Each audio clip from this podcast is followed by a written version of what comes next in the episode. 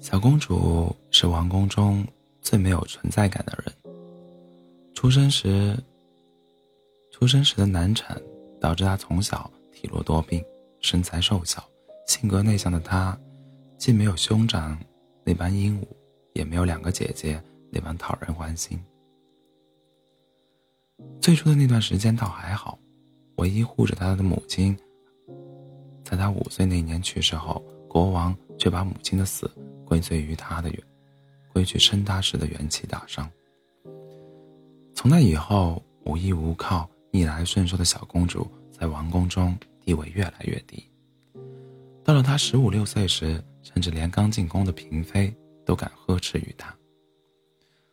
王国庆典那天，小公主默默地跟在队伍最后，逐渐与人群拉开了距离，最后被孤零零地留在了路中央。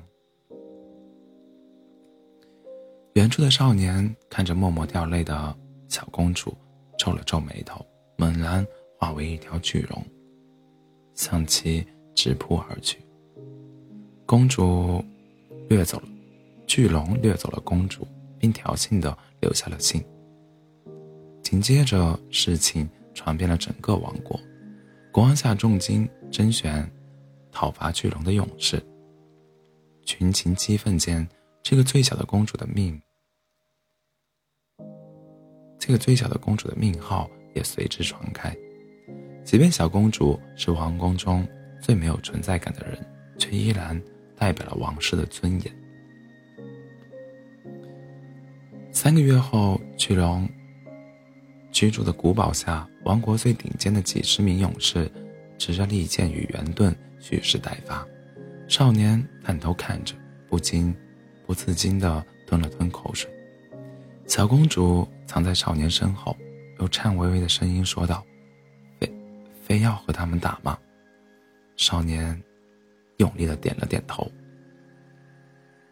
早晚有一天，你会长成大姑娘的，少年正色道：“那时候的你将是最耀眼的明星，下面的这些人也将不不再仅仅为了荣华而对你趋之若鹜。”但是在此之前，你得有登上，你得有登上舞台的机会。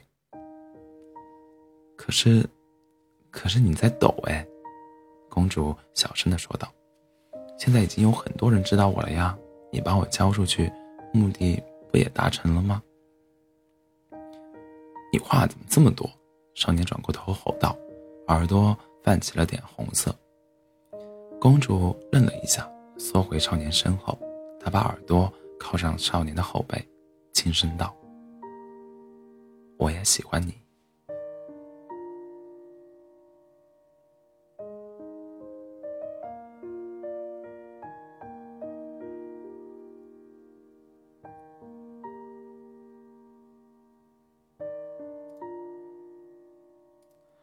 后来，巨龙大胜勇士堂，勇士团。